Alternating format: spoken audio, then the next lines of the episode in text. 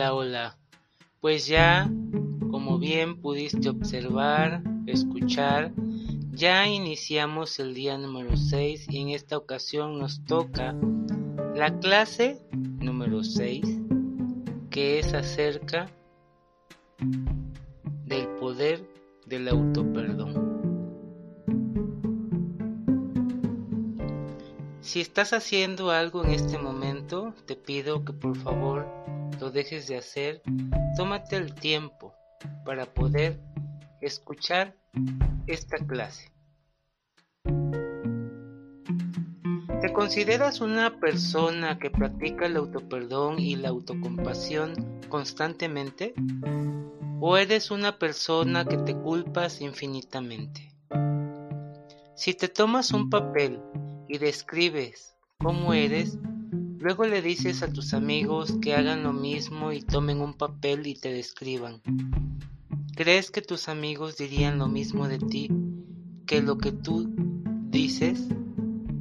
Muy probablemente entre ellos encontrarías muchas cosas en común sobre ti, pero tú no encontrarías en tu lista tantas cosas en común. ¿Por qué es eso? Porque nuestros amigos y familiares ven lo bueno que tenemos. Saben que todos tienen errores y se enfocan en lo bueno de tu personalidad. Pero nosotros no tenemos la misma compasión con nosotros mismos como la tenemos con otras personas. ¿Cuántas veces también has sido muy duro contigo mismo? Criticándote con mucha severidad sobre algo que hiciste? ¿Harías lo mismo si el error hubiera sido cometido por un amigo? Probablemente dirás que no, ¿verdad? La autoculpa es un dilema humano. Podemos reprocharnos por gritar a nosotros, a nuestros hijos, sobrinos, etc o por no haber protegido a nuestros hermanos de padres abusivos cuando eran jóvenes, o odiarnos a nosotros mismos por algo que desearíamos no hubiéramos dicho. Pero la culpa crea una cantidad destructiva de estrés continuo que nos impide aprender de nuestros errores y también descubrir una verdadera felicidad. Somos seres muy complejos y buscamos mucha perfección en lo que hacemos. Así que en este episodio te hablaré de la importancia del autoperdón para ser más feliz y vivir mejor. ¿Qué es el autoperdón? El autoperdón es la capacidad de perdonarnos por errores grandes y pequeños Es clave para nuestro bienestar psicológico y nuestra felicidad.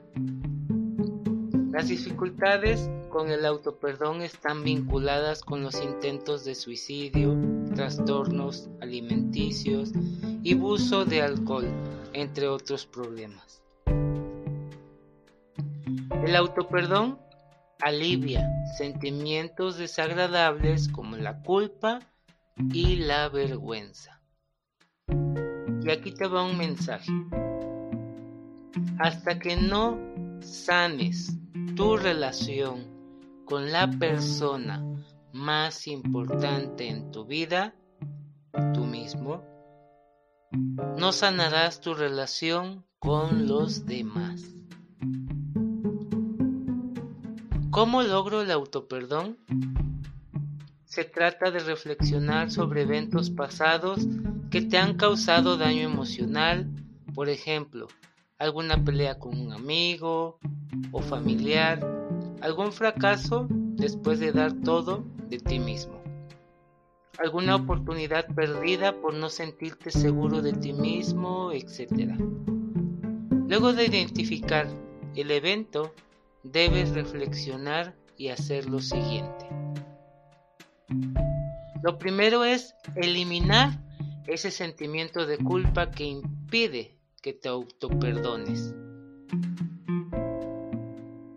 Hay muchas cosas por las cuales te culpas todo el tiempo y ya es momento de dejarlo ir.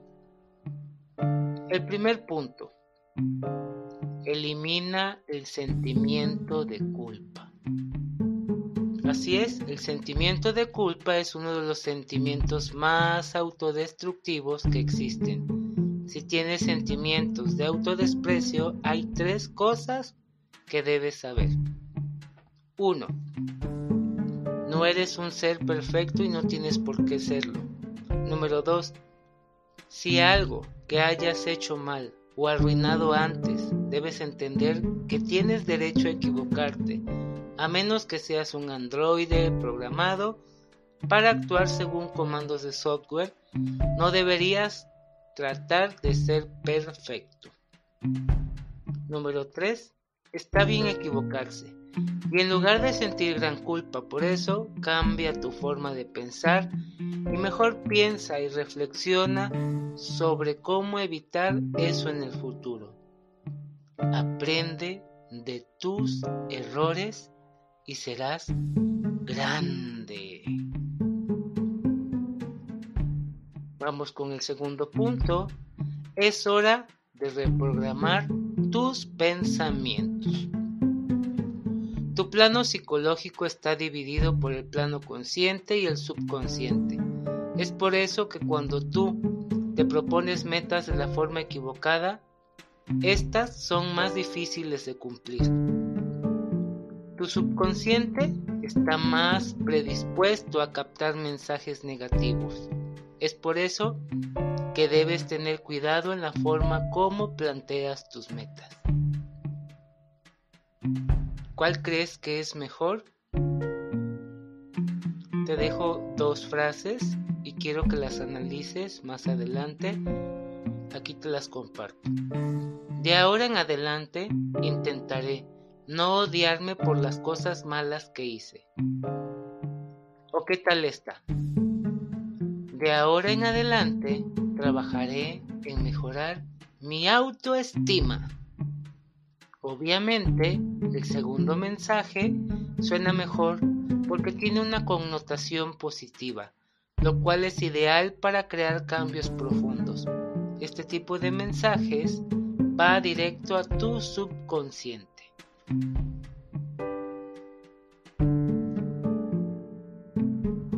Número 3.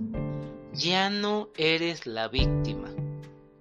En vez de tenerte autocompasión, pena o furia contigo mismo y pensar que lo que sientes es inevitable o que eres víctima del destino o las circunstancias, mejor enfrenta tus sombras.